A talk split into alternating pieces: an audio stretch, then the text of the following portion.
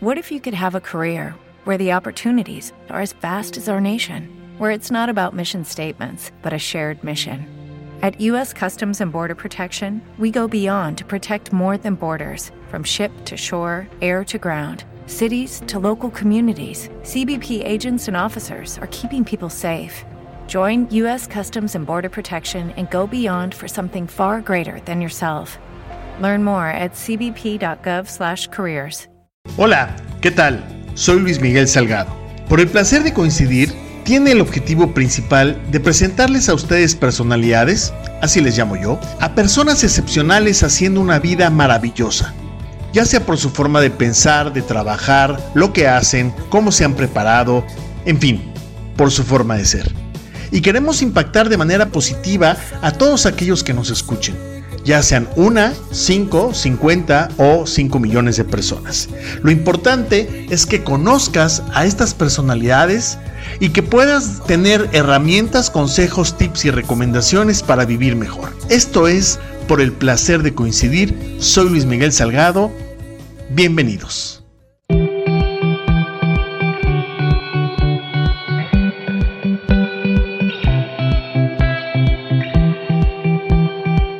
Amigos, qué gusto saludarlos, bienvenidos. La verdad es que es un placer y un privilegio el que coincidamos en este momento. Esto es por el placer de coincidir. Soy Luis Miguel Salgado y para mí es un honor, todo un privilegio y un placer coincidir con una personalidad que verdaderamente está haciendo cosas maravillosas para transformar justamente el mundo y desde su trinchera está haciendo cosas verdaderamente interesantes y me permito presentárselos de manera muy rápida.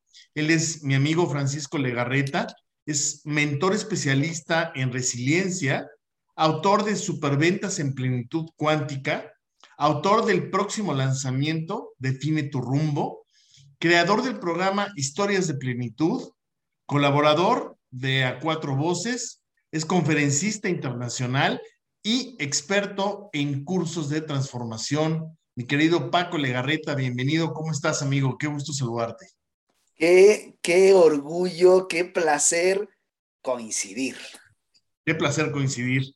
Mi querido Paco, has estado tú trabajando en muchos, en muchos procesos con muchas personas para impactar positivamente y has podido tener la oportunidad de conocer a muchas personas que, bueno, pues a través de los procesos que tú eh, llevas, los has podido eh, conocer en un principio con alguna realidad y después de ciertos procesos, literalmente los has detonado para que tengan ellos eh, un, un, impacto mayor en sus empresas, en sus organizaciones, en, evidentemente llevándonos de un nivel a otro. Platícanos un poquito sobre este trabajo, de dónde surge la idea de poderlos meter en, este, eh, en, esta eh, transformación. Platícanos un, un poco de dónde surge la idea, cuándo te diste cuenta de que era necesario meter a empresarios en este proceso y cómo surgen estos cursos que tú nos compartes, por favor. ¡Wow! ¡Qué bárbaro! ¿Qué, qué plataforma me pones? Me, pones el, el, tapete rojo para que lo camine cual, cual, estrella de cine, caray. Qué Como debe de ser contigo. pues fíjate que eh, lo interesante es que surge esto eh, de una profundísima depresión. Ok.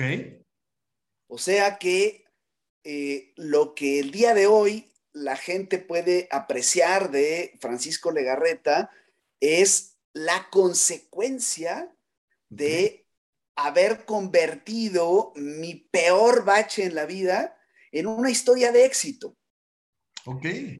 Y justamente en, en esa transformación profunda es que logro hacerme de recursos internos, fíjate qué interesante, me hago de recursos internos Sí. Que me permiten el día de hoy compartirlos y acompañar hombro con hombro a el que se atreve a estar mejor. Amigo, hay una gran diferencia entre un psicólogo, entre un psiquiatra, entre un coach de vida y entre un mentor. eh, entiendo y explícanos un poquito esta labor del mentor. Es decir, ¿qué, ¿qué, hace un mentor a diferencia de los demás? Y por supuesto, sin despegarme de la primera pregunta, ¿cómo lo haces tú? ¿Cómo trabajas tú? Fíjate que eh, justo esta, esta definición es la que puede hacer la diferencia, no solamente en mi vida, sino en la vida de quienes deciden confiar en una persona como yo. Eh, la mentoría, lejos de ser una diferencia respecto de la profesión, Sí. Que ya lo mencionabas tú, la psiquiatría, la psicología, es una diferencia respecto a la forma en la que compartes tu especialidad. Y eh, las, diría yo, tres formas elementales en que se pueden compartir la profesión es a través del magisterio, que te vuelvas maestro en lo que tú haces y en, esa maestría la compartas como quien dicta eh, una cátedra. He, sido catedrático de universidad y pues lo que dice el maestro, eso es lo que es, ¿no? Y, no hay, no hay mm, manera de, de, por supuesto, objeciones sí, pero no hay manera de que no sea lo que el maestro dice porque se erige dentro de nuestro sistema educativo en autoridad. Ok. Y entonces, esa sería la primera. La segunda sería esto que ha cobrado tantísima fuerza el día de hoy en nuestra sociedad de el coacheo, volverte coaching y tener tus coaches eh, a quienes vas orientando. ¿Y qué diferencia hay del maestro al, al coach? Bueno, básicamente que el coach en algún momento ya demostró ser hábil en aquello que transmite. Entonces, no solamente posee el conocimiento, sino que además lo ha puesto en práctica. Y entonces, desde la experiencia adquirida, dice, hey, hey, hey, hey, más de esto, menos de eso. Eh, haz una pausa, ahora con todo. Y entonces te va dando instrucciones, justo como los coaches deportivos, que habiendo sido excelentes en su rubro, se convierten en entrenadores de nuevos talentos. Muy bien. Y el mentor, el mentor es el equivalente a la superestrella. Hablemos, ¿por qué no? Siguiendo en este aspecto deportivo, de un Messi, de un Ronaldo, que a su vez acompañan a otros en eh, su proceso de, de, convertirse en estrellas. Mientras que son estrellas. Entonces, eh, el, punto relevante del el trabajo que hacen siendo superestrellas del deporte.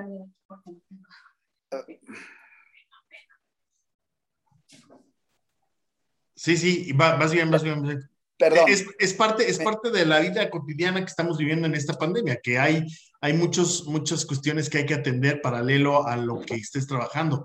Eh, siéntete en la confianza que si tienes que decirle algo a la persona que está ahí, con mucho gusto, ¿eh? No, no, ya, ya, ya quedó. Nada más ah, me estaba haciendo una. Estaba diciendo que, ahí estaba, que, que, ahí te dejaba tu comida y el whisky doble que habías pedido. Hasta acá lo escuché. Deja, deja el whisky doble, la, botella entera, porque la sed está fuerte. Ajá, entonces nos ibas diciendo que el, mentor, que es, que es ya una superestrella, el mentor, acompañando. No, necesariamente superestrella, pero sí experto que está en lo suyo. O sea, está ejerciendo en la actualidad lo que dice que sabe hacer. Ok. Entonces, no, no es pues, pues, ahí, están, ahí están mis libros eh, eh, que ya se volvieron eh, superventas y entonces apóyate en ellos, ¿vale? Porque pues yo, yo estoy muy ocupado para atenderte, pero cuando adquieras cierto nivel, entonces vienes conmigo y yo te coacheo. No, no. Aquí es, no importa si estás empezando, no importa si ya traes camino andado y ya traes fuerza. El punto es, como mentor, te obligas a mantener haciendo lo que sabes hacer al tiempo que les acompañas a los demás en el caminito de volverse expertos en lo tuyo. Dicho de otra manera, es alimentar a tu propia competencia. Ok, ¿por qué, por qué, por qué ser mentor? ¿Por qué no tú decidiste, por ejemplo, eh, pues no sé, dar tus terapias y hasta ahí, ¿en qué momento te diste cuenta que era importante ser mentor? Y, y la segunda pregunta sería, ¿todos podemos ser mentores? Exacto. Gracias. Esa, esa pregunta es maravillosa. Yo decido ser mentor en el momento en el que me doy cuenta que toda la vida estaré haciendo resiliencia de manera recurrente. La resiliencia, lejos de ser algo que se descubre y se hace una vez y ya queda grabada en tu, en tu genética, la, resiliencia es algo que, em, perdón, ¿eh? es que ya estaba esto muy oscuro porque se nubló la tarde y entonces estamos, en, acoplar el set. Yo, yo, yo estoy en, en, México y él está en un país septentrional, entonces evidentemente la riqueza, pues sí, se nota luego, luego, ¿no? Mientras uno tiene aquí humildemente montado, él está en su, su residencia. Ustedes saben, los ricos así se manejan, realmente ellos no, no, no, no les gusta presumir.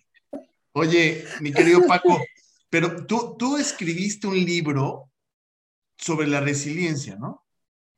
Es correcto, este de plenitud cuántica. Y venías tú entonces en un proceso muy fuerte, personal, y entonces es cuando tú ejerces esta resiliencia en tu vida y cambia y se transforma, este Paco, y vas vas cambiando ciertos procesos personales, de trabajo, de forma de ver, de forma de escuchar, y empiezas a escribir, y todo eso que has escrito son cuestiones que podemos encontrar de tu vida y que si las aplicamos pueden ayudarnos en algo en concreto.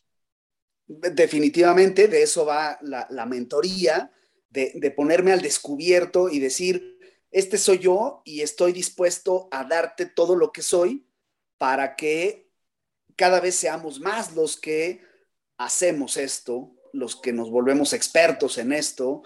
Eh, los mentores somos eh, profundos creyentes de lo saludable que resulta la competencia.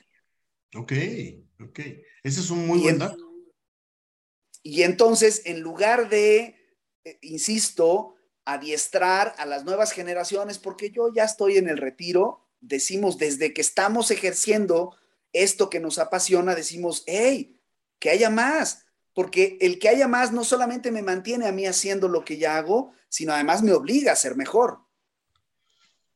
Fíjate que, entrevistar a una persona que constantemente está haciendo entrevistas, como es tu caso, que tienes eh, esta, este, este proyecto de vida en plenitud, pues realmente has, conocido muchísimas personas con muchísimas formas de pensar, de creer. Yo eh, también con este ejercicio muy humilde de, de, por el placer de coincidir, en el cual presento, yo le llamo personalidades, ¿sabes? Porque cada historia que he presentado está cargada de, de, historias y la realidad es que todos, o sea, nuestros amigos que están viendo esta entrevista, también ustedes son verdaderamente una personalidad porque han hecho de su vida algo que los ha traído hasta el día de hoy aquí y que es digna de contar. Todos tenemos historias dignas que contar, pero entrevistarte no ha sido tan fácil el, el estudiarte porque aparte hacemos, tenemos un proyecto en conjunto, entonces eh, el irte conociendo más a profundidad y más eh, con, con, todo esto que estamos haciendo, bueno, pues me resultaba un poco un, reto y es todo un reto, pero aquí lo que quiero consultarte es, yo no he escuchado y eso, eso, eso hizo un clic conmigo muy particular, porque hoy por hoy estamos llenos de historias fantásticas de aquel personaje que eh, en, en, Harvard, ¿no? Este, estaba en su cuarto en Harvard y programó algo que se llamó Facebook. Y hemos escuchado historias de Elon Musk y hemos escuchado historias de Steve Jobs, pero la realidad es que solamente hay un Steve Jobs, la realidad es que solamente hay un Mark Zuckerberg.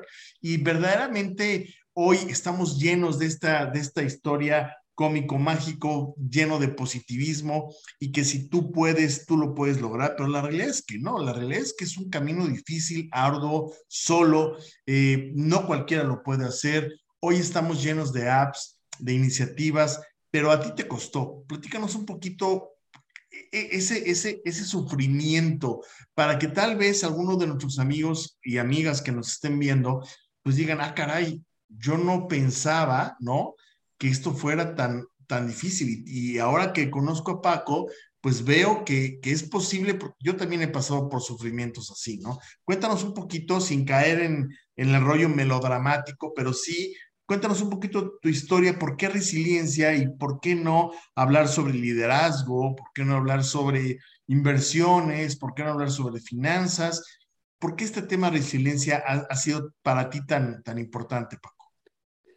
Bueno, trataré de ser, de ser breve porque además justo lo, interesante es que si bien el día de hoy el positivismo nos, nos obliga a mostrar eh, una faceta nada más de nosotros, lo cierto también es que el, que mostremos nuestra debilidad y, y nuestro punto flaco nada más como una mera referencia, sirve para eso, para decir, ah, ok, también tuvo puntos flacos y su manera de sobreponerse fue esta, y eso es lo importante, ¿no? No los puntos flacos. Entonces, nada más a modo de mención, primero, soy un chamaco súper inquieto que a los 19 años se vuelve papá. Ok. A los 29, 10 años después, me graduó de ingeniero. Ok, a los 29, eh, espérame, espérame, a los 29 cuando ya tuviste un, un laja ahí de, de cinco años, cuando por lo general a los 23 los chavos ya se, ya se, ya se reciben, ¿no? Exacto. Entonces, ahí eh, la, la, generación que corresponde a la mía en estudios y, en, en, desarrollo económico y demás, ya me llevaba gran ventaja. Sí, sí.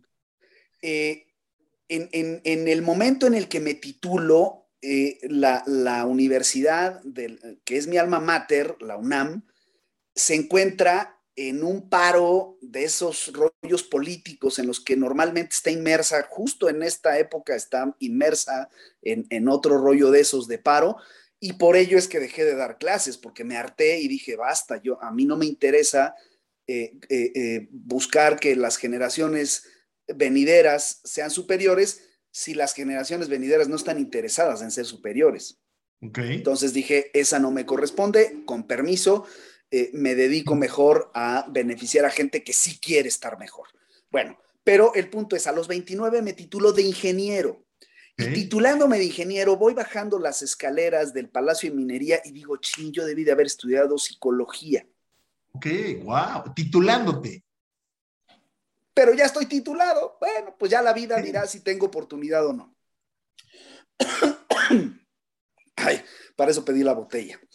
Eh, y entonces, eh, a los 30, bueno, a los 29, a los 30, mi esposa, la mamá de mis hijos, se va con mi mejor amigo a Querétaro. ¿Se va, se va, a qué, a qué, te refieres con, con, se va? Eh, eh, deciden hacer vida distinta de la que yo creía a ver, que espérame, Si estoy entendiendo bien, lo que me estás tratando de decir es que tú estabas casado y tu esposa te deja por irse con tu mejor amigo a vivir juntos a Querétaro. O sea, te puso los cuernos, como decimos en México, con tu mejor amigo y se vienen a vivir acá a Querétaro donde yo estoy. es correcto.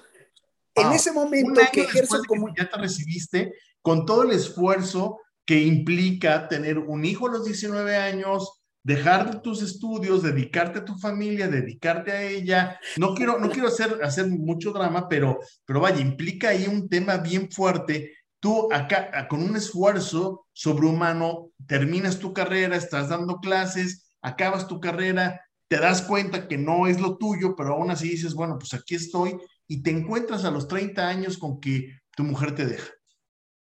Sí, bueno, y, si, si, pudiéramos decir que a los 19 tuve un hijo, pero en realidad a los 19 tuve dos hijos porque fueron gemelos. Y desde entonces, ya eso, eso ya sale a la luz después, desde entonces me ponía el cuerno o los cuernos eh, la, que, la que fue mi esposa. Eh, lo menciono estrictamente como dato, ¿eh? porque si he de decir algo de Tania, es que es una mujer excepcional. El día de hoy me sigo quitando el sombrero por ella, me parece fantástica. Simplemente no era yo la horma de sus zapatos y punto. No hay más. Entonces, eh, a, los, a los 21 años nace mi tercer hijo, no el segundo, sino el tercero. sí, sí, sí. Porque queriendo cubrir precisamente su actividad sexual, dice, no, pues, pues, vaya a ser que se dé cuenta este güey. Entonces, pues órale, ¿no? El tercer chamaco para que conste que, hay ahí lealtad a la marca. A los 31 me encuentro eh, rehaciendo mi vida afectiva en términos de, primero, perdonarme a mí mismo. Estaba yo devastado. Y lo primero que logro entender es que necesitaba perdonarme a mí. Eh, si, he de, si he de mencionarlo también como dato, para estas alturas del partido ya había yo tomado la costumbre, no, no era costumbre, la, alternativa de ir al profesional, al psicólogo, eh, cuando así consideraba que, era necesario. ¿no? Y entonces en ese momento voy por tercera ocasión al, psicólogo, eh, la psicóloga, y entiendo que lo que necesito es perdonarme. Me perdono y un par de años después decido rehacer eh, mi vida, ahora sí en pareja, aun cuando no, no puedo decir que ya estuviera yo bien, sino simplemente como parte de una dinámica, una costumbre, un lo que sea, yo decido rehacer mi vida y entonces eh, empiezo a vivir con Carla, mi segunda esposa, y en el 2005, a mis 34 años, eh, nace mi hija, mi, mi, primer mujercita, que viene siendo mi cuarta hija. Wow. Eh, y todavía ejerzo yo como ingeniero. Ok. Ingeniero dedicado a cuestiones de tecnología, de telecomunicaciones y de calidad.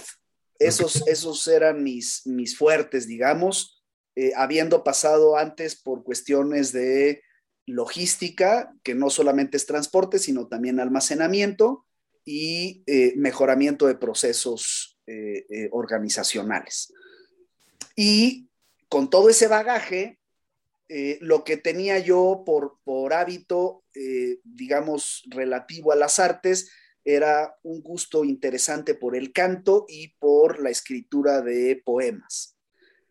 Eso lo menciono porque es, parte de lo que desata con el tiempo mi, eh, habilidad para escribir eh, mis libros. Okay.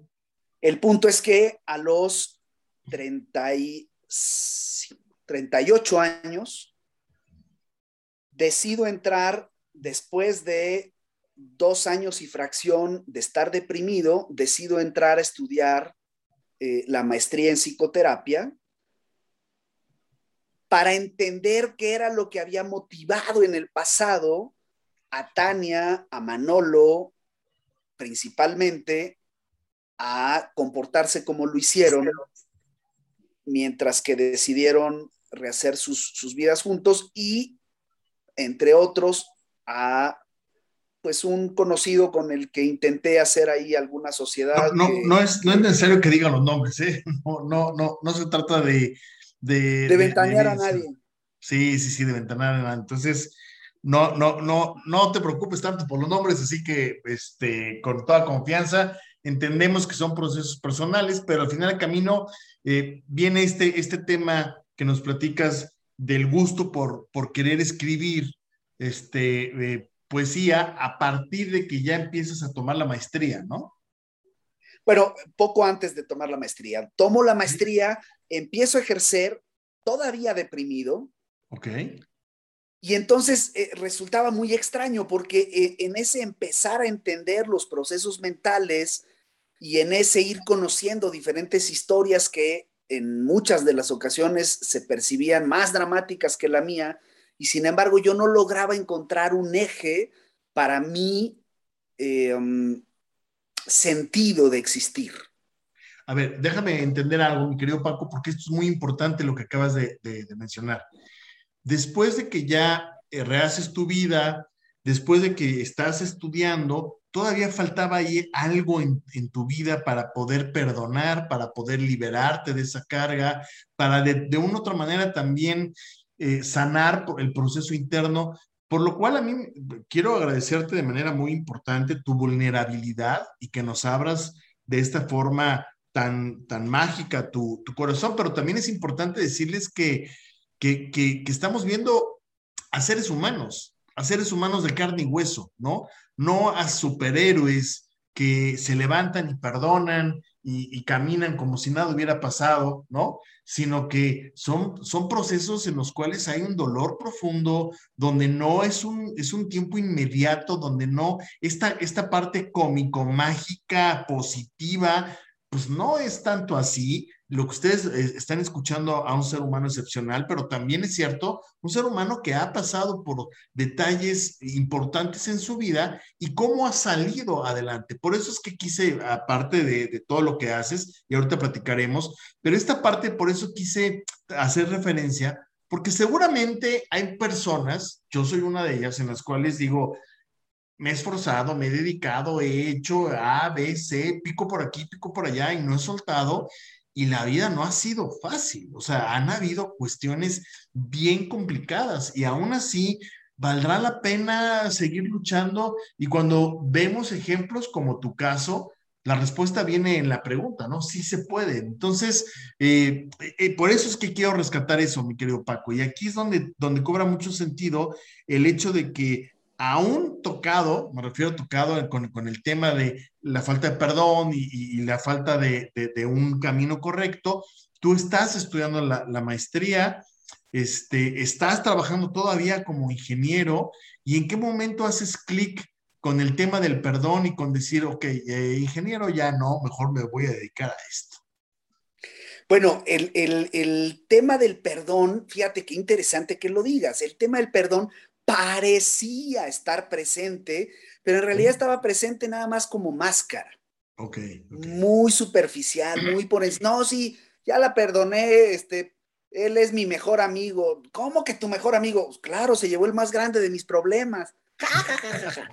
sí, sí, sí. Y entonces, eh, insisto, eh, reconocer un perdón así superficial, sabrosito, eh, socialmente aceptado. sí ¿no? De este positivismo, de nada, sí, todo está bien. Y en realidad me faltaba mucho por perdonar. Viene un proceso eh, en, ese lapso de bancarrota con quien fue mi socio, eh, una bancarrota pues malintencionada. Y entonces en ese momento es que eh, me, da el, bajón brutal eh, antes de empezar la maestría. Eh, me da el bajón brutal, voy tres meses. Esto, esto es algo que me cuesta trabajo reconocerlo en público y sin embargo, me, sí, sí te confieso que es primero por tratarse de ti y segundo porque asumo el día de hoy, pues sí, estar en, un, en una posición totalmente ventajosa respecto a, esa circunstancia y es que me voy tres meses a cama deprimido.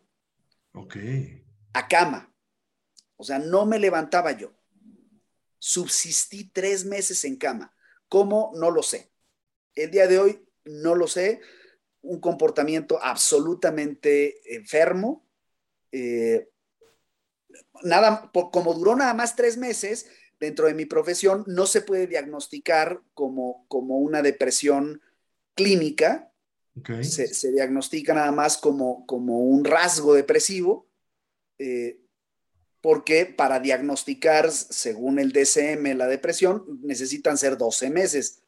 No, no, pobre gente que, vive eh, más tiempo del mío en, en esas circunstancias. Pero el punto es, después de esos tres meses, me sobrepongo, empiezo a ser funcional manteniendo la depresión durante otros eh, ocho años. Y en esos ocho años que mantenía la depresión fue que estudió la psicoterapia, ejerzo la psicoterapia, y en ese ejercer la psicoterapia, un buen día, a finales del 2015, conversando con un colega ingeniero, empezamos a discutir numéricamente de la cuestión cuántica.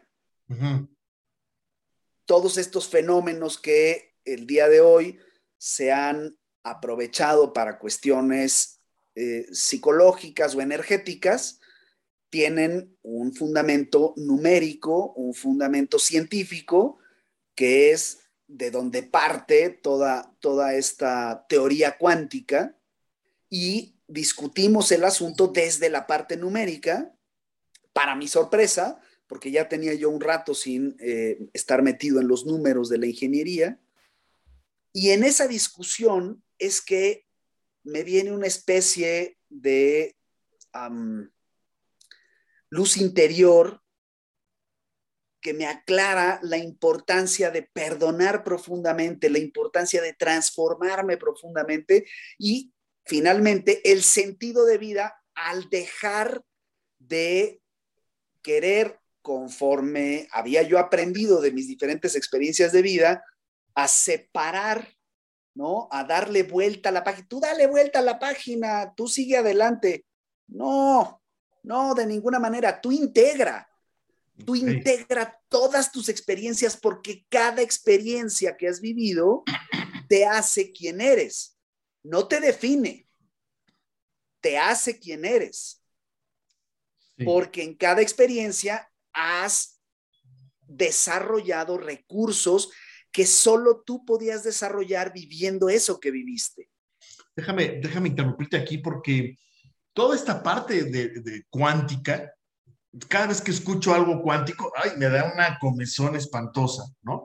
Porque he tenido la, la fortuna de conocer, y, lo quiero, por favor, toma mucha distancia con el comentario que, que voy a hacer, porque he conocido a personas que han abusado del tema cuántico.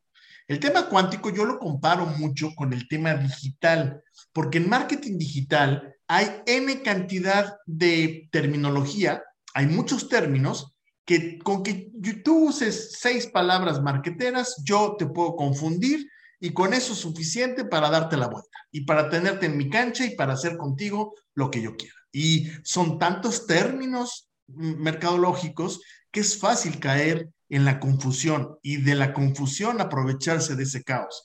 Y en el tema cuántico igual, en el tema cuántico está lleno de conceptos, lleno de, teorías, lleno de tesis, antítesis y, demás, que realmente es, es, pesado, es denso. Y entonces eh, he tenido la fortuna, digo, ¿no? De conocer algunas personas que se han dicho coaches y mentores cuánticos térmicos y empiezan a usar sus, sus, sus, ¿no? Y, de repente dices, es neta, ¿no? Y entonces tratan de resolver lo que hay en el cosmos y no pueden resolver ni con verdad mínima su propia vida para saber y decir que no, ¿no? Entonces, he conocido algunos que son unos casos bien peligrosos, pero aquí en, este punto eh, creo que toda esta parte de la física cuántica, toda esta parte sí funciona porque por lo menos hoy a ti te funcionó, resolviste y pudiste darle ahora sí, más que la vuelta, como tú nos dices, a la página, integrarlo en tu vida y desde ahí partir con una forma diferente de vivir, ¿no? Oye, Luis Miguel, déjame por favor tener otra, otra revelación de honestidad, no solamente contigo, sino con nuestros amigos que nos, nos observan en esta dinámica, y es que precisamente si por algo acepté colaborar contigo en esta genialidad de a cuatro voces, es porque tú tienes esta concepción tan, tan adecuada, tan, tan realista decir, momento, a mí no me vengan a vender espejitos, a mí no me vendan vidrios de colores como si fueran gemas. Sí, sí. Si son gemas, les compro gemas. Si son vidrios de colores, díganme que son vidrios de colores y no me vengan a querer vender otra cosa porque no se los voy a comprar. Y esto es importantísimo justo en lo que hago. De hecho, de eso va mi, mi tesis doctoral, de hacer la diferencia entre la cuestión energética, esta eh, mágica, paracientífica, de tomar términos de aquí y de allá, sin ton y son, a meterte cañón en los números y decir, a ver, si la física, si el experimento funciona de esta manera y puedo hacer analogía a la tercera dimensión, al mundo cotidiano sin fantasías, pues entonces lo tomo y entonces lo recomiendo. ¿Qué fue lo que sucedió en aquellos finales del 2015? Que yo vivía en la depresión, que justo como señala eh, nuestro, nuestro extinto Facundo Cabral, maravilloso él, decía, no estás deprimido, estás distraído. Y cada vez que lo escuchaba yo, se me revolvía la tripa y me daba diarrea verde. Y no, y no era por otra cosa, sino porque tenía razón el, el cuate. Sí, sí. El punto era cómo cesar, cómo detener esa distracción. Sí. Y resulta que esa distracción se detiene cuando, igual que pasa en las partículas subatómicas, pones atención. Cuando tú en el mundo subatómico pones atención, el mundo subatómico se comporta diferente. Y lo mismo pasa en la tercera dimensión a, nuestra escala. Nosotros nos comportamos diferentes cuando alguien nos está observando o cuando nosotros nos estamos observando a nosotros mismos. Parte entonces de, de tu autoobservación, es decir, como ente prioritaria eres tú y después todo lo que el mundo eh, te rodea es el significado que tú le das a las cosas. Bueno, aquí lo interesante, y justo por eso es que toma fuerza la física cuántica, es que mientras que estás observando el experimento de, de los átomos, pues tú eres átomos. Ok. Entonces, ¿eres observador o eres parte del experimento? Ok. Y esto es lo que toma todavía más fuerza en mis teorías, porque, pues, ¿en qué momento eres observador de algo que en realidad eres experimento? Ok. Ahora, y se hace... dime, dime algo, en toda esta vorágine de conocimientos y de experiencias y de ir aplicando lo que tú ibas recibiendo como conocimiento en tu vida y, e irlo transformando, fue que empezaste a escribir y fue que empezaste a aplicar lo que recibías y entonces empezaste a ver cambios significativos. Platícanos algunos de los cambios que empezaste a, notar cuando dijiste, ah, caray, aquí hay algo sumamente importante. Bueno, lo, primero que sucedió eh, en, cuanto me vino el chispazo este interior, eh, donde, donde logro integrar todo mi bagaje, Sí. Y, cuando digo integrar es cuando logro sumar mis, mis experiencias y conocimientos como ingeniero y mis experiencias y conocimientos como psicólogo. Okay. Y entonces, dos cosas que parecían disímbolas y, totalmente separadas, opuestas en, en sentido, resulta que a través de esa ocurrencia logro integrarlas y ahí empieza mi proceso de integración. En el momento en el que empieza mi proceso de integración, recupero a un tipo que había crecido conmigo mis primeros 29 años de vida, que es un tipo descomunalmente competitivo, que es un tipo descomunalmente soberbio y que en medio de la depresión se había abandonado. Y así permaneció durante los ocho años de su depresión. Pero en ese momento, en el momento en el que logro integrar el pasado, recupero mi capacidad competitiva y de inmediato me inscribo al doctorado. Ese sería el, así el, el, primer resultado es pasé de, del nivel de estudios que ya traía al siguiente nivel. Ok. El segundo resultado es que durante 15 años había estado yo pidiendo que me regresaran la cátedra de la universidad y por lo que tú quieras no la tenía. Y en el momento en el que empiezo a poner atención a mi vida, me recuperan sin que yo pida mi cátedra. Se abrieron, se abrieron los canales y las posibilidades. Paco, a ver, espérame, ¿por qué, ¿por qué es tan importante para ti esta parte de la preparación? Porque sé que eres un hombre leído, sé que eres un hombre que se, que se dedique y que se mete y que hoy por hoy estás dividido en 14 actividades que de repente digo, es neta, ¿a qué hora, a qué hora respiras? ¿A qué hora, a qué hora, a, qué hora comes? ¿No? Pero ¿por qué, por qué es tan importante el, el, estudiar. Olvídate, olvídate de los grados, ¿eh? Yo no estoy hablando de, de, una maestría y un doctorado. Olvídate de eso. Hablemos por qué es para ti importante y por qué recomiendas siempre, he escuchado de tus labios decir, lee, prepárate, estudia. ¿A qué se debe? Bueno, primero quiero, quiero cerrar este, esta pinza que empiezas preciosa de, evitar los grados porque eh, decía mi, perdón que, diga nombres, pero es que es una mujer a la que aprecio demasiado en la vida eh, Lourdes Arellano, mi, directora de, tesis de, ingeniería, me, enseñó y me enseñó para toda la vida que ni maestrías ni doctorados quitan lo pendejo. Y tiene toda la razón. completamente. De hecho, de hecho, si de algo me enorgullezco yo, es de conocer a personas que no tienen ni siquiera la primaria terminada y me dan 20 y las malas en calidad de vida y en calidad de seres humanos. Entonces, y, hay gente, hay gente con maestría y con doctorado que son deplorables, miserables. Ni, ni, los estudios, ni, ni la posición, ni el dinero te quitan lo pendejo. Eso me, me, me encantó. Déjame agregarle un par de ahí para terminar bien el cuadro, ¿no? y, y soy muy insistente en el punto de estudiar porque el conocimiento nos permite abrir la mente a la duda razonable. Ok. Hay toda una filosofía en torno a la duda razonable que se llama el falsacionismo y es tú, el falsacionismo. Tú primero considera que lo que se te ocurrió es una pendejada, no sirve. Ok.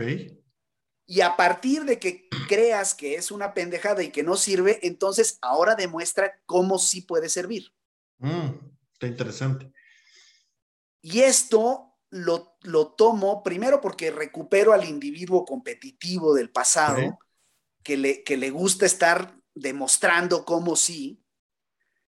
Y segundo, porque me parece que particularmente en el mundo de las empresas, los empresarios y sus organizaciones que, he de decirlo desde mí, eh, también pues es conocimiento adquirido, eh, creencia, las empresas son seres vivos. Ok.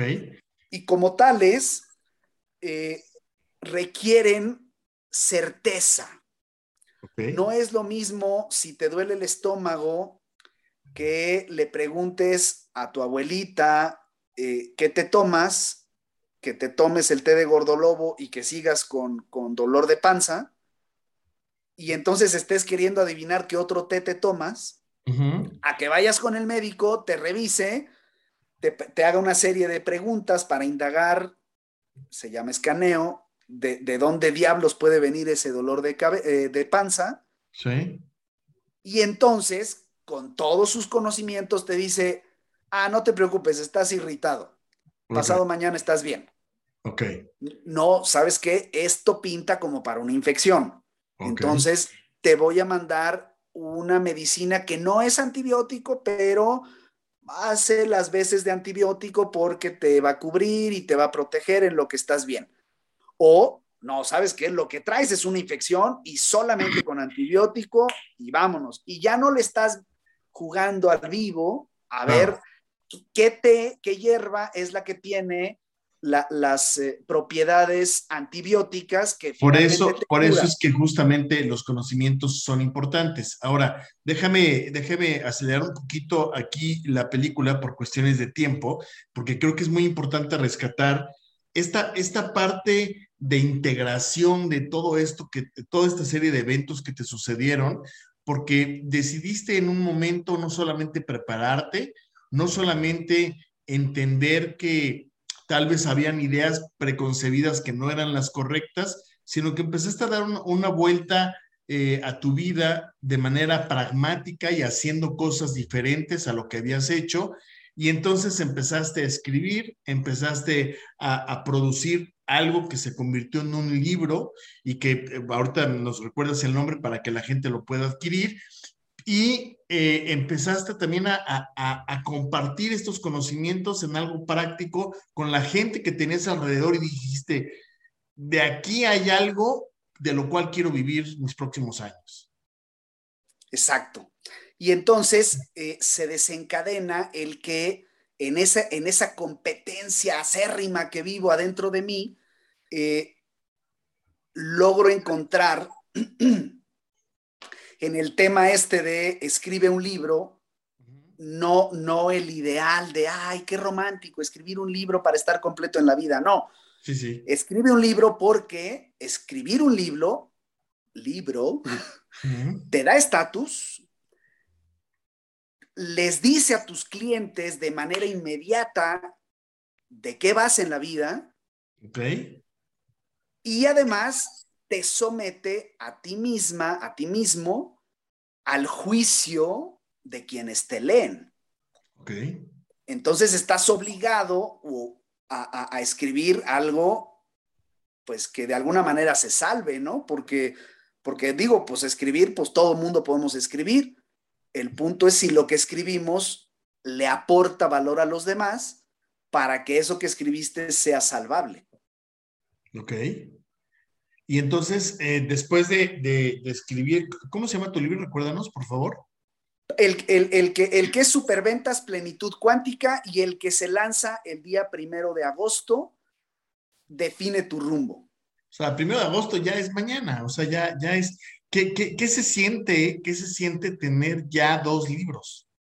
O sea, eh, eh, entiendo que el primero, vaya, a mí eh, en varias ocasiones se me ha cruzado la idea loca de escribir y de repente digo, no, siempre me detiene el miedo, me detiene la incertidumbre, me detiene la parte económica, me detiene, me detienen muchas cosas, te soy sincero, la verdad es que escribir un libro para mí se me hace, e, insisto, caigo en que de repente encuentro a escritores maravillosos, semidioses ahí, ¿no? Postrados en la soledad del Olimpo y de repente veo a tipos, bueno, ya hasta Jordi Rosado es escritor, conferencista y demás. Entonces digo, de verdad, este, hay, hay, hay cosas, y, sí, quiero aclarar, ¿eh? sí, sí, hay, escritores como un García Márquez y, como, como este, un, eh, un, un, Jordi Rosado, que bueno, hay una diferencia enorme. Pero lo que quiero decirte es, ¿qué se siente? ¿Qué se siente escribir? La, verdad es que sí, sí, sí hace un hito en tu, en tu vida escribir. Eh, eh, qué, bueno que, qué bueno que tú ahora muestras esta vulnerabilidad, porque entonces yo te voy a decir que a partir de haber escrito mi libro, no solamente seguí con mis clientes ya con el rumbo que había definido en la claridad, sino que además ahora tengo varios clientes ya que han publicado libros precisamente porque estando cerca de mí les digo, no, a mí me vale, vas a escribir tu libro. Ok. Y entonces llega un momento en el que dicen, bueno, está bien, me dejo querer, escribamos mi libro. Y escriben su libro y les cambia la vida. Y entonces el siguiente libro es el de Luis Miguel Salgado. Amigos, estén pendientes porque de esta no se libra. Oye, ¿y, qué sientes tú al tener ya dos? Porque se dice fácil, vaya. A ver, aclaremos un punto aquí importante. El otro día me topé con una de estas Masters Coach, Diamante Azul, no sé qué, híjole, que me da, me da esta pena porque cuando yo estaba arrancando con este tema de, entrevistas y yo dije, yo, yo quiero entrevistar a la gente, más allá de que si tengo un programa o no, he tenido la fortuna de estar en algunos programas importantes, en algunos medios importantes como es eh, Grupo Fórmula, como lo fue Grupo Imagen, Televisa Querétaro y algunos otros medios. Pero, pero esta parte de las entrevistas a mí me, me, me gusta porque es un reto personal muy importante. Pero eh, eh, conocí a una persona que me dijo, no, yo tengo un libro y bestseller en Amazon. Dije, estoy frente a una eminencia, ¿no? Y resulta que su bestseller era un PDF que corriento de 14 páginas y de las cuales eran como ocho en blanco con una frase abajo, no, no, una cosa que dije, Dios mío. Y después me enteré por el tema de marketing digital que tú puedes comprar con algunas eh, con algunos trucos y algunas, eh, algunas trampas ahí, pues puede ser hacer un bestseller en Amazon muy fácil, ¿no? Pero aquí el, el tema es, ¿qué se siente verdaderamente escribir ya dos libros? ¿Qué, ¿Qué, parte de ti dejas impregnada en, en, en, estas, en estas obras, mi querido Paco? Pues honestamente sí se siente liberador, sí se siente... Bueno, creo, creo que los dos somos, somos padres de familia, ¿cierto? Sí, sí. Bueno, pues haz de cuenta que el momento en el que nace tu criatura, okay. así, así te sientes en el momento en el que publicas tu libro. Wow. ¿Y no te da miedo de repente decir, ahí viene el segundo? Igualito, igualito. Por eso, sí. por eso hice la referencia, porque se siente igualito. Porque... Cuando estás cuando estás empezando a escribir sí, el libro, sí. dices, híjole, ¿estaré haciendo bien o no? Sí, sí. Claro. Ya sabes, ¿no? Así sudor frío. Sí. y cuando ya está a punto de nacer el chamaco, dices, puta, ¿y luego cómo le voy a hacer? Porque, porque dice el dicho, el, el, el punto no es tener un hijo, escribir sí, un libro y plantar un árbol. El chiste es crear un ciudadano. Sí. Eh, o más bien formar un ciudadano, eh, vender tu libro. Sí, exactamente. Y que el árbol de fruto, porque pues lo otro, pues cualquiera, ¿no? Porque, porque también, también el, el tema es, sí, el otro cualquiera, pero también, también aquí un punto importante es, este, son muchos procesos, ¿no? La parte creativa, la revisión, la supervisión, etcétera. Ya que tienes el libro y ahora que se venda, ¿no? Y cuando empiezas a ver que se vende los primeros 10, pues dices, fue mi tía, fue la mamá, la, la, mi, abuelita, ¿no? Fue la hermana de mi tía, fue, ay, doña Chonita que me hizo el favor de comprarme el libro, ¿no? Evidentemente, entre todos los que regalas y entre todos los amigos gorrones y demás, el siguiente reto es que te lean. Y luego el siguiente reto es que te hagan un, un, un juicio verdadero sobre lo que tú quisiste verdaderamente transmitir, que esa es otra cosa. Hay quienes nomás te leen tres páginas o te leen, ¿no? Este, la introducción y ya dijeron, y la parte de atrás, y vámonos. Ya te leí, vámonos. Ya te leí. Pero sí. ¿es, ¿es, satisfactorio, amigo? Muy satisfactorio, mucho, muy, muy satisfactorio al punto que hace hito en tu vida. Entonces, una es tu vida antes del libro y otra es tu wow. vida después del libro. Y, porque, y toda... porque, además, a partir de que escribo el libro, sí. mis charlas, mis, mis conferencias, mis, mis capacitaciones, mis, eh, bueno, incluso mis entrevistas van de, del tema. ¿Por qué? Pues porque se volvió mi pasión. Oye, ¿y qué pasa, qué pasa con todos los acompañamientos que, que has hecho?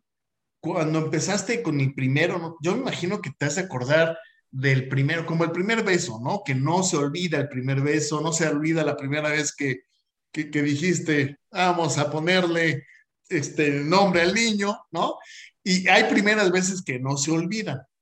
¿Qué, ¿Cómo, cómo, cómo eh, eh, la primera terapia y cómo a mí me inquieta mucho que me digas cómo puedes sonreír frente a tantas confesiones, yo, yo, me imagino siendo terapeuta como tú, ¿no? Con mi libreta y mi pluma y mi cara y, y, y, y, las ganas de no aguantarme y decir, eso te pasa por pendejo. Así, ¿no? O sea, ¿cómo controlar eso? ¿Cómo controlas eso? Pero, ¿te acuerdas de tu primer terapia y, de los milagros que han sucedido también a tu alrededor?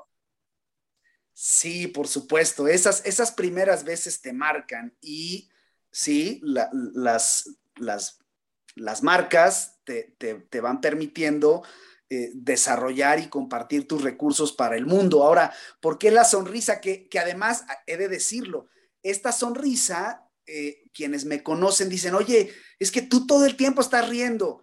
Y entonces parecería que es este falso positivismo de, ay, sonríe a la vida, te está llevando la chingada, pero tú sabes, no. Una cosa es que sonrío mucho porque soy un güey al que la vida le parece realmente agradable. Sí.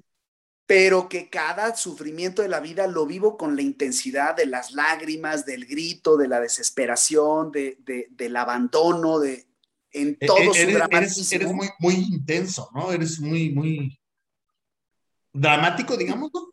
No, no, no, no es el término. Creo que, creo que, creo que la palabra sería más como intenso, así, ay, estás intensito. Ok, para bien y para mal, ¿no? O sea, también digo, a, mí no me ha tocado nunca verte enojado, sí, sí te he visto como de repente eh, preocupado. Eh, la verdad es que llevamos una, una buena amistad y has sido vulnerable con algunas cosas que me has compartido y que la verdad te agradezco muchísimo pero que realmente este, yo, yo no, no me ha tocado nunca verte enojado, pero me imagino que enojado, puta, debes de ser un dolor de cabeza, ¿verdad? Es decir, güey, yo no lo conozco. casi delincuente, he de decirlo, casi delincuente. Ok. Sí, sí, sí, muy pero, pero así, así se vive una vida, ¿no? Es decir, siendo tú, obviamente domando pensamientos y sentimientos que sabes que que ya no son los que edifican, pero al final del camino también uno va transformando. Es decir, yo creo también en que las personas sí cambian. yo, yo creía y era de los primeros que decía, fíjate, que las personas no cambiaban y que la persona mentirosa, a mí me pusieron el cuerno también. Y a mí me mintieron y me mintieron de la forma más grosera. Cuando yo pedía y decía, todo lo que quieras, menos me mientas, haz de cuenta que les dije, permiso para mentir. Y eran unas mentiras en mi cara grotescas, ¿eh? una cosa verdaderamente baja, baja y, pueril. Pero, pero, no, pero no, te, no te preocupes, he, de decirte nada más a modo de, cerrar la, pinza en la entrevista, que ni eres el primero ni eres el ah, último. de, eso van, de eso van justo las infidelidades, de, las mentiras. El problema de las infidelidades no es que tu pareja coja con otra u otro. El problema de la infidelidad es la mentira.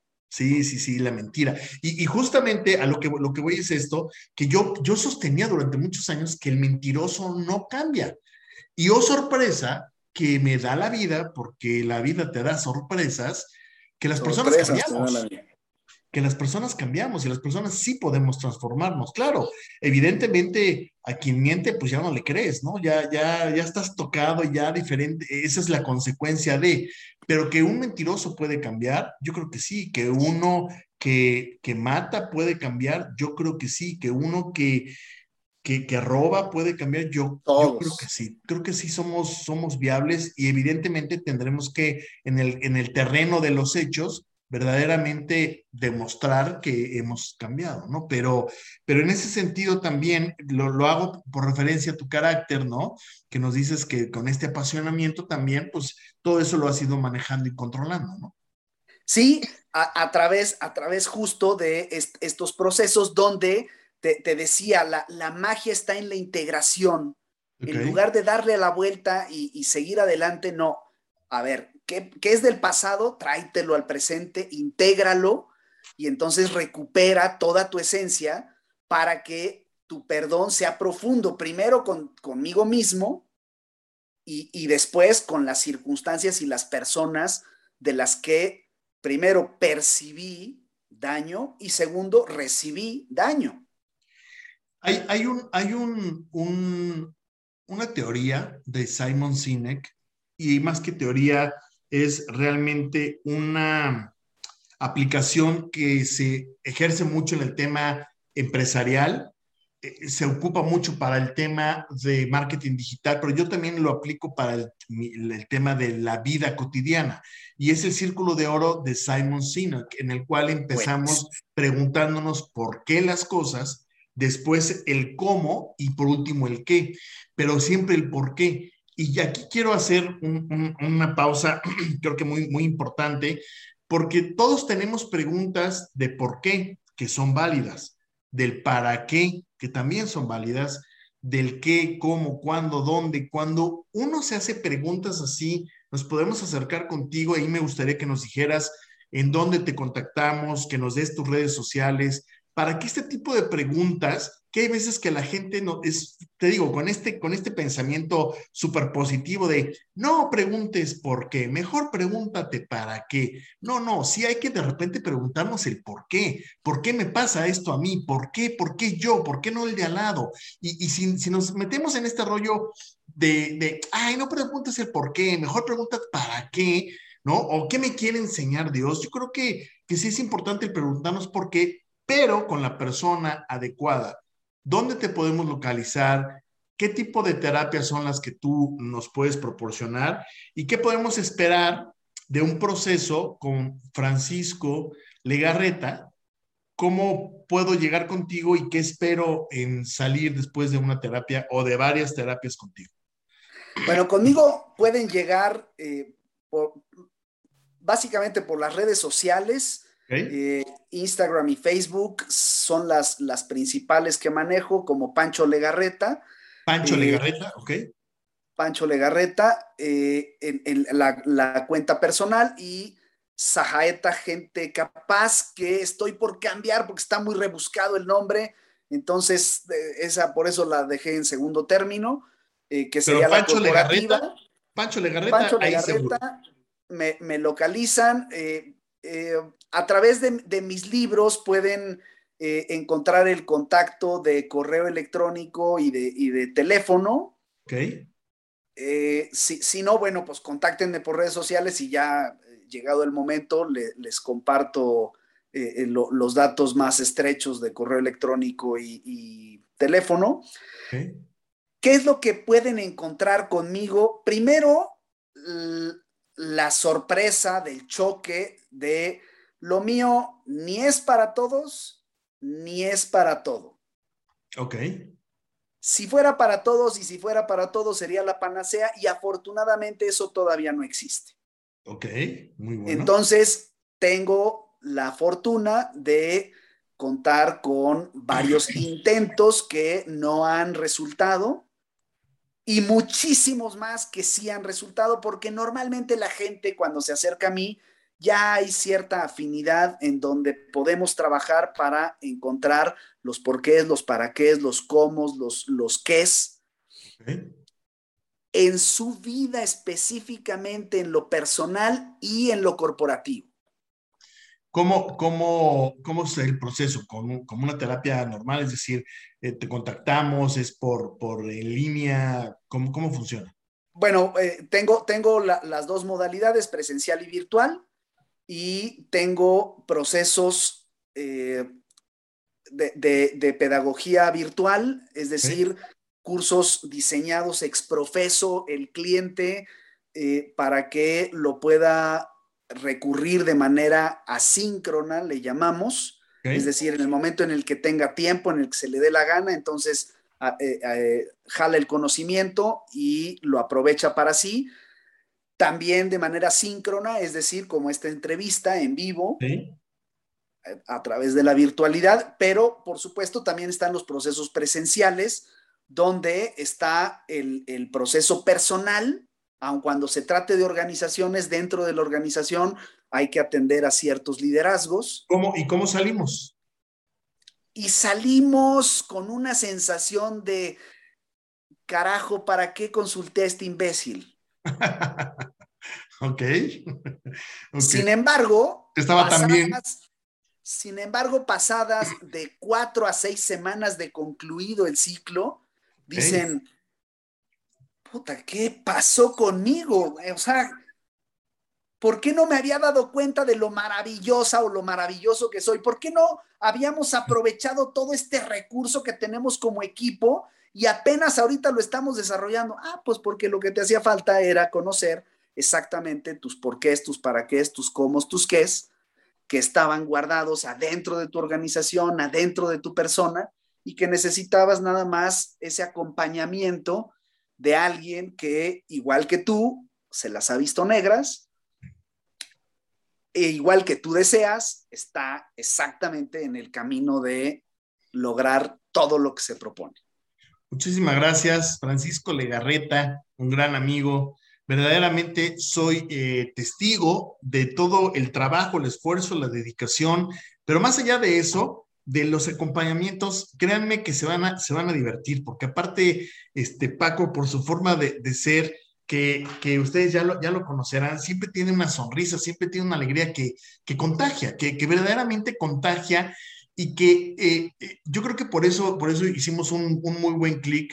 Tuve el, el, gusto de conocerte, Paco, y no sé si tú te acuerdes, en un programa de por internet que yo te invité a una entrevista, estoy hablando de hace muchos años, y que fue ahí en la Ciudad de México, en el eje 8, en el eje 8 casi insurgentes, no sé si tú te acuerdes, había un foro, un, foro, con un croma verde y ahí, ahí tuvimos, ahí, ahí yo tuve el gusto de, de, de, de, entrevistarte por primera vez y hoy, después de muchos años de amistad, de conocernos, de intermi, intermi, intermi en el sentido de que no, no, no, no tenemos una constancia tal cual, pero cuando tenemos estos encuentros, tenemos unos encuentros significativos muy fregones, pues ahora déjame invitarlos a todos para que entren lunes y jueves, Paco, mejor tú, tú invítalos, lunes y jueves, ¿a qué?